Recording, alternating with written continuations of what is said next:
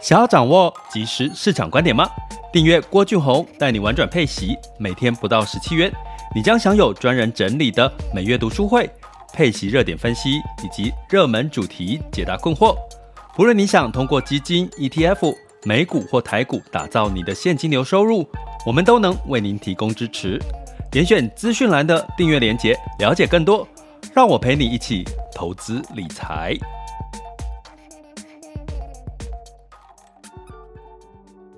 各位亲爱的学员以及听友们，大家早上好、下午好、晚上好、中午好。今天是二零二三年的四月四日，哈，周五的时间。爱上每一天，一切都是最好的安排。生命就该浪费在美好的事物上。呃，在这个今天呢，呃，比较 soft 哈，跟各位聊一些比较不是市场投资的事情哈。那，嗯，其实。每个人都应该持续的往前看哈，不管你过去遭遇到什么事情，对不对？那往前看的过程当中，其实呃，我 AI 啊，这个 ChatGPT 这类的一个话题哈，不断的延烧。不过它跟在前两年的元宇宙呢，似乎有很大的不同哈，因为有在元宇宙阶段呢，其实有。朋友提出，其实元宇宙其实很虚哦，就是一个概念哦，一个一个梦，一个梦哦，一个梦的感觉。可是进入到了这个 AI ChatGPT，其实它在全球掀起了，不管是从硬体的这个 NVIDIA 好的这个晶片的热潮，以及 ChatGPT 的整个一个走势呢，你会发现其实好像。呃，很多的这个事情呢，已经都是在呃，我们可可能很难去呃理解哦的，用我们现在的这个逻辑，过去历史的背景，我们很难去理解的一些事哦。那我一直在尝试的去，因为它是一个新的东西，我也尝试的去使用、去应用，然后呃，去了解这些东西到底对我们未来的。Business 或者是我们未来的呃机会，投资机会上面有什么样子是越来越扎实、越来越踏实的。所以我其实在，呃下周三十九日，哈，四月十九日周三，我们会有一个直播读书会，用整理这个媒体的一些看法，哈，有关 AI 应用生活，然后台积电怎么应用 AI 的效率化的这些。呃，数据跟主题，所以这个呃，大家可以在下周三晚上七点哦，加入我们订阅专案呢，就可以一起来读读哈、哦，这个市场呃，这个媒体哈周刊对于这个相关的一些看法，以及相关的一些投资热点的一个分析了哈、那因为我们毕竟是一个玩转配息的一个频道哈、那我今天要跟各位聊的其实是。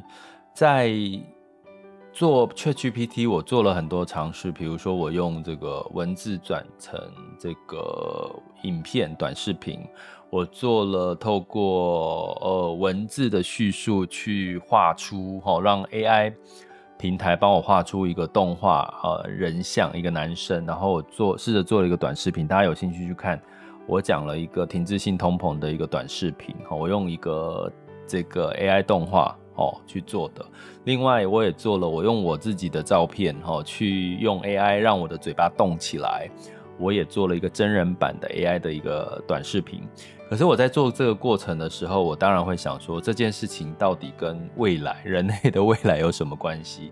对人类的商机，对人类的一些事有什么关系？其实我我做的那件事情只是好玩，让我更熟悉 AI 跟 ChatGPT 是什么，哈。那当然，它对我在我目前的帮助是，我可以整理一些常常被这个问到的一些知识点哦，就是它可能很简单，比如说什么是定期定额，什么是通膨这些，你可能一直回答其实是是一个很简单的一个是非题哈，就是啊就是简答题哈，所以我可以用短视频透过 AI。很快速的帮我在一分钟之内就可以做好一个短视频，整理一个短视频，这对我来讲当然是有帮助的一个效率提升。可是就这样吗？ChatGPT 就这样吗？AI 就这样吗？跟我们到底有什么关系？吼，那呃，在讲这些的过程当中，其实我最近特别深刻的体验，你有没有感受到？嗯，你周遭有遇到的一些事情，尤其是年轻人，当然不止年轻人了哈。你常常容易遇到人家你问问题，人家答非所问的一个情况哈。比如说你去点餐，你要点点点什么餐，结果后来他回答你，你你你问他 A 跟 B，他结果他回答你 C 哈。有没有发现这种状况还蛮多？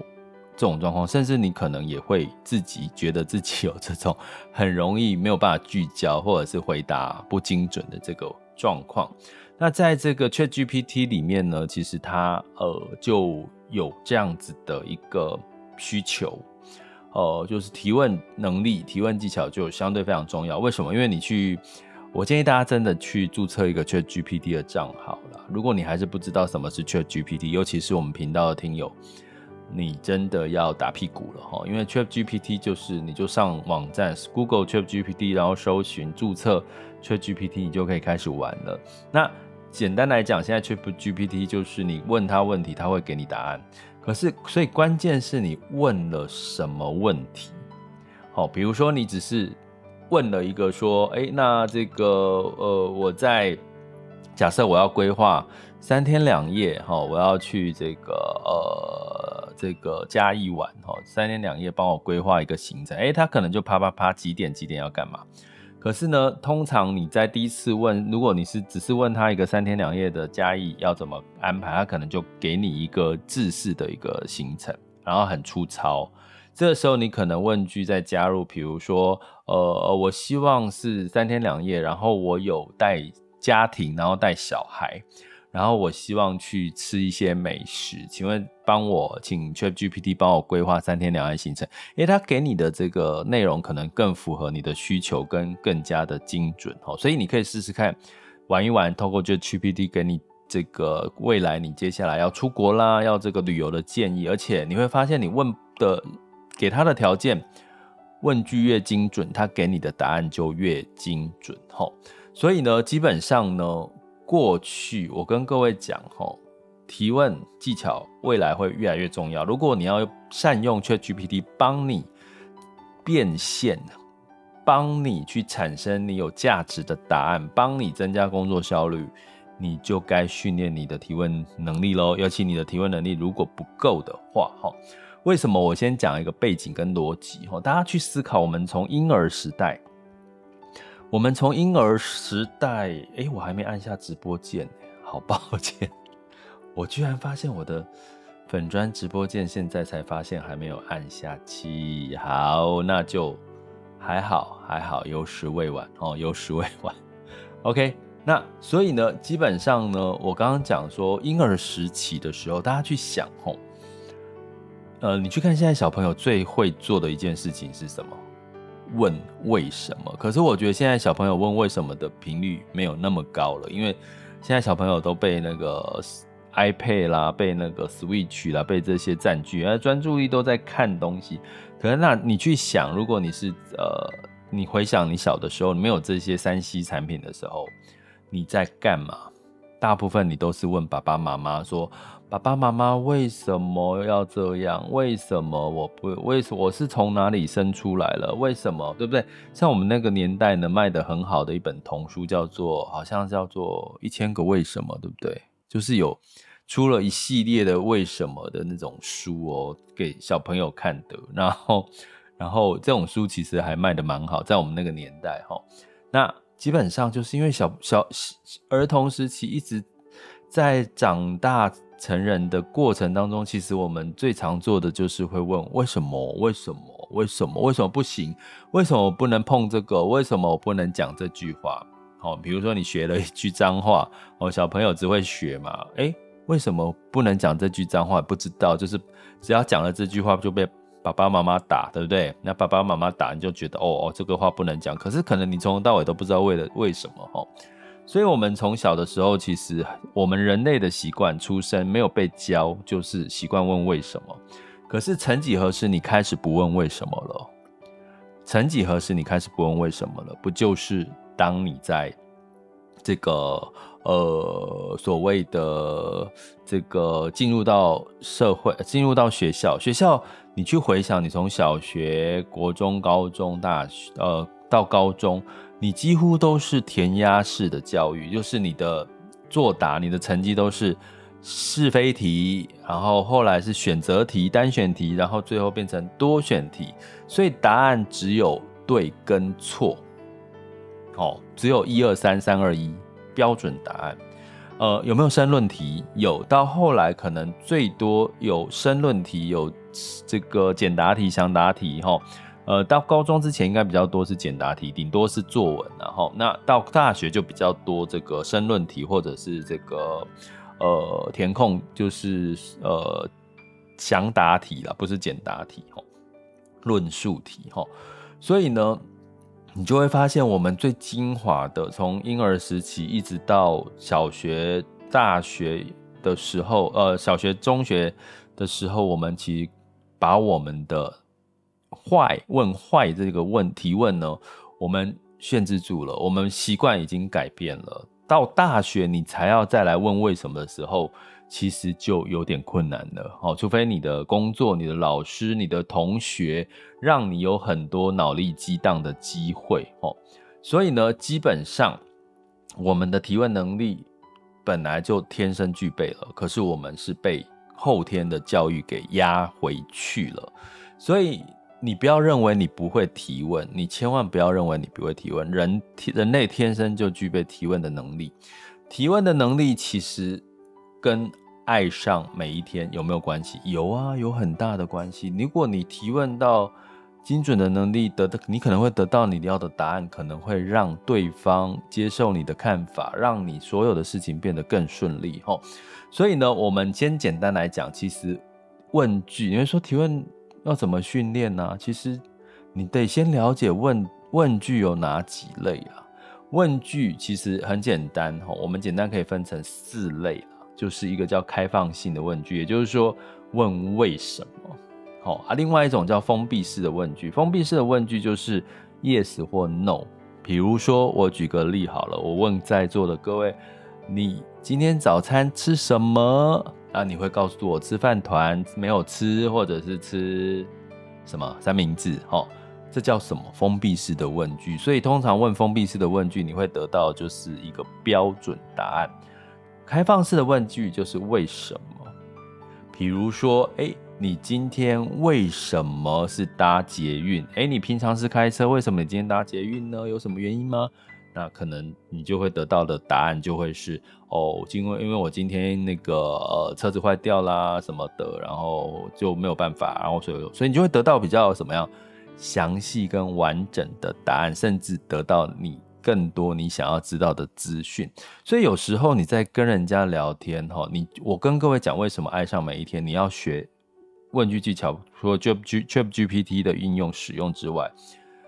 原因是你会发现很多人都习惯我刚刚讲封闭式问句，你今天早上吃什么？你今天你为什么没有那个？你为什么今天你为什么头发剪那么短？你为什呃不是为什么啦？更更正一下，为什么是开放式问句？我说你今天怎么来？然后呃你这个今天要吃什么？你今天中午要吃什么？然后你明天要干什么？你会发现，你问这种封闭式的问句，问多了会怎么样？会被人家讨厌，会被人家讨厌。因为你去想，当你封闭式问句问多，你就变成像一个记者在追根究底。因为封闭式问句问出来都是标准答案，都是答案，所以很多人问多了就会不舒服哈。所以你就会变成像记者或者是这个警察在审问犯人说。你明你昨天的晚上七点在干什么？在哪里？哦，有没有证人？有没有目击证人？你会发现，你问太多封闭式问句，你会得到的是这个讨厌。哎，你呃，因为我们开始发现，哦，原来问对问题其实有感受是有很大不同。哎，那我再举个例，其实有很多，像我前阵子不是邀请了我一些学员来分享他们的生活经验的交流，哦，他们事后都会跟我讲一个。一个罗说，哎、其实呃，本来上台这个开放跟大家聊天，他很害怕，他以他怕会讲得不好啦，或讲错啦，或者是结结巴巴的。哎，可是他发现透过我的引导之后，他们讲话就可以侃侃而谈，讲出他们的一些看法。我告诉各位，这就是提问能力的差别。我问了很多我受访者的开放性问句：为什么你会想要做这件事？为什么你当初会进入到会自己创业，会做这件事情？当你问为什么的时候，你会让对方可以侃侃而谈的去说出你的看法的时候，那是很舒服的。因为每个人最喜欢的就是表达自己的看法，没有人喜欢被咄咄逼人的逼问答案。好，这两个还有很多的问句，我今天时间的关系不讲。哦，有很很大类。呃，我我还蛮想，我我接下来的想法是想把这个 ChatGPT，呃，如何善用 ChatGPT，然后训练提问能力，来善用 ChatGPT 做成一个线下课。我最近跟很多朋友在聊天，我发现大家都出来了，大家其实对线上是，我发现线上有一个问题，就是说大家也可以，我接下来也会做一份问卷，问一下我们所有的听友。就是你的这个，你真正有在仔细听 podcast，比如说三十分钟啊，直播 podcast，你到底真正有在专心听，还是你是边做家事边做别的事，觉得旁边有一个声音在听听你讲话，然后你才听，然后你为什么会听我频道？我很想了解，我已经做了快两年了，我觉得应该要知道我现在的听友到你们到底在想什么，为什么你会这个。这个加入了频道，然后我也同时要很跟各位讲，其实我心里面在这个频道里面，我希望有这个呃这个一千位的这个呃朋友支持我的朋友呢，可以订加我们订阅，因为我觉得在玩转佩奇，我希望帮助大家就是身心财上面的一些学习。那如果你有认同的话，认同我的想法的话，你也愿意支持的话，其实我也呃希望能够有一千位我自己的目标啦，去加入我们的订阅的行列。那目的是，我觉得我可以透过这个频道帮助一千位。当然，这个听友们都呃有很多人跟我回馈说你们有受到帮助。可是我希我我要具体的帮助的话，我必须要。透过订阅里面去实现很多的问题，那当然也可以，呃，避免掉一些不必要的这个呃干扰啦，让这这个学习的过程当中，所以你也支持我这样子的一个想法的话，其实就真的再多我也不行了。其实其实一千，我觉得我的能力可能也只能到五百位吧，但是我其实有这样子的呃发愿念想，其实到此为止。然后我觉得。其实这对我来讲就是一个人生上面陪伴的一个一个，我对我自己的一个里程碑。为什么？为什么是一千位？其实一千位的过程当中，一千位的朋友，他可能背后有一等于一千个家庭，他有他的父母，他有他的这个呃这个另一半，他有他的子女。其实他可以延伸出来的是一个倍增的一个力量哦。当然，我要自己量力而为。其实。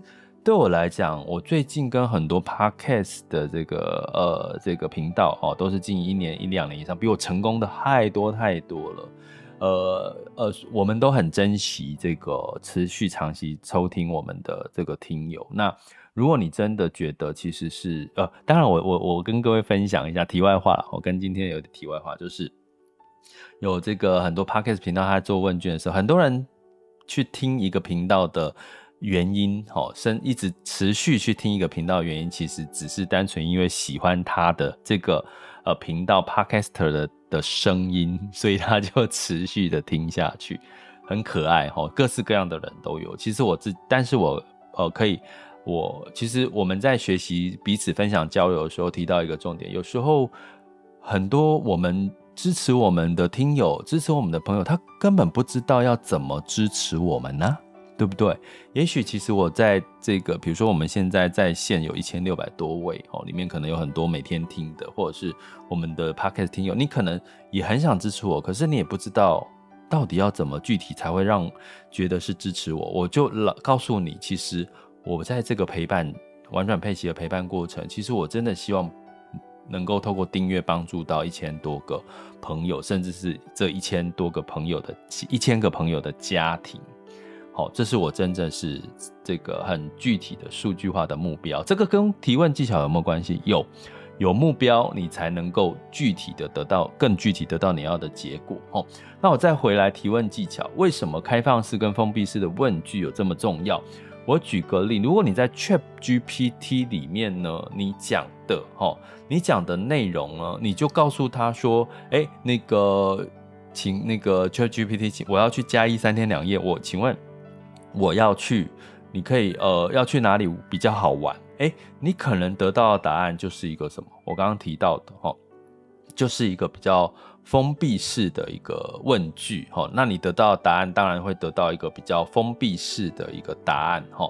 那如果说你告诉你去问 ChatGPT 说，诶，呃呃，我想要开放式，我刚刚讲开放式，开放式不一定就只是问为什么哈。呃，我想要，我举个例好了哈，像在这个呃，你想要设计一个呃主题或方案的话，哈，呃，你可以哈用开放加上封闭式的一个问句，哈。那如果比如说我举个例哈，有一个网络上的例子哈，如果你是一个心理咨询师或或者是职涯咨询师哈，呃，你一个刚出社会的年轻人问你，哈。如何经营人际关系，让更多的贵人可以帮助我？你会怎么回答？好，这里面有什么？有了一个引导，很具体的条件。一个我呃，这问句，这个是指的是问缺 GPT 哦。他假假设我是一个职癌咨询师哈，一个刚出社会的年轻人，诶，他要目标是谁？我要。回答的是刚出社会的年轻人，那问题是什么？该如何经营人际关系，让更多的贵人可以帮助我？齁，那你该怎么回答？这就是一个什么开放式的问句？你该你会怎么回答？所以呢，开放式的问句之外，你透过 ChatGPT，你要加上更清楚的设定条件。这刚刚我提到这个问句里面，它有一个。条件是他假设我我是一个职来咨询师，所以我是一个专家哈。那我要咨询谁？就是刚出社会的年轻人。好，是不是很清楚的目标角色都很清楚？那我要咨询的问题是该如何经营人际关系，让更多。可以帮我的人，你该怎么回答？所以它是一个开放式的问句。所以如果你想要这个咨询的内容越长，比如说你可以请这个 ChatGPT 说，请用五百字形容该如何经营人际关系，让更多的贵人可以帮我，是不是？你可以把你的这个内容更聚焦了哈。所以其实你善用这个提问的能力，你会发现你可以得到更精准，或者是更开放，或者是更有这个。得到你要的这个效果的这个内容，所以我觉得这是透过 ChatGPT 是一个很好的一个训练你的提问能力的一个工具。当然，你提问之后，最后的结果可能就可以让你拿来用和运用。然后，比如说，可能是变成你的文案，或者是变成你的个人简介好的这个一个论述。哦，或者是你对一个，比如说你在写报告里面呢，一个论述上面的一个佐证的资料。不过你要小心一件事情，ChatGPT 给出来的答案，你还是要再三的验证哈。因为呢，呃，比如说我自己问 ChatGPT 投资理财的资讯，我因为我大概知道这个资讯对还错，所以我在录制短视频的时候，我就。知道他说的是对的哈，那如果他说错了，我就会在自己在内部再做一个呃文字上面的一个修改哈。那比如说呃，我再举一个开开放比较比较封闭式的例子，其实是有一些些的帮助的哈。比如说呃，我给各位看一个呃发想式的问题哈，比如说呃举例来讲哈，请给我五个。呃，吸睛的标题，那关键字是呃陪伴式投资理财教育的的这个课程哈。举例来讲哈，给我五个，所以他就会列出五个，这叫什么？封闭式的问句。所以其实封闭式问句跟开放式问句是简单的例子，但是它是之呃还有很多，还有所谓请引导式的问句，还有这个呃反省式的问句哈，其实还其实是有呃基本上四大类，那这四大类是互相的这个呃这个把它可以串联起来去引用，可以让你问出。呃，更精准或者是更有用的一个答案哈，所以基本上呢，你透过如果你想要得到的是一个比较嗯绝对的答案，你就要适用封闭式问句，再加上一些引导哈。那如果你要开放式的，因为你脑袋可能现在不清楚，你想要得到一些比较开放式的一些创意跟答案，你可能就要多一些开放式的问句的一个问法哈。所以它其实并不难。可是呢，诶，可能他很多人已经忘记了，我们从小时候就被这个学校的填鸭式教育给我们压抑住的这个提问能力哈。所以其实训练你的提问能力，我刚刚提到，你可以更加的善用 ChatGPT，带给你这个有效率的哈，在学习，在给你一些建议，在一些引导，尤其给一些专业的一些。呃，论述上面呢，我觉得其实是有很大的帮助。至少从这个角度来讲，我觉得 ChatGPT 是我是跟元宇宙来讲是有比较呃比较好的一个特别的，哦，特别的一个应用的方式。所以我，我我我还蛮想把这个我我在教这个顾问咨询的这个提问技巧，把它变成一个线下的，就是因为线下你提问一定要有互动嘛，一定要有互动。线下才能够得到这个呃相对应的互动跟讨论，你才可以激荡出火花。那个提问提问能力不适合线上课，因为线上课就会很容易你就是听而已哈，比较少，比较难互动。那至于这个提问能力的提升对你有什么好处？我要必须告诉各位，你一定会更加的爱上你每天的生活，因为你的提问能力增加了，你会发现。当你问多一点的开放式问句，其实会，你会变成一个倾听者，变成倾听者就会让很多人会愿意找你聊天，告诉他他的想法，告诉你他的想法，告诉你，当你听越多别人的秘密啊，不能说别人的秘密啊，当你如果听越多别人的看法的时候，其实呃，你会越加的这个有。呃，这个得到更多的收获啊！你问太多封闭，你可能会人家会觉得不太想跟，怕一你一直问问问，好像在审问犯人哦，反而会觉更加的害怕。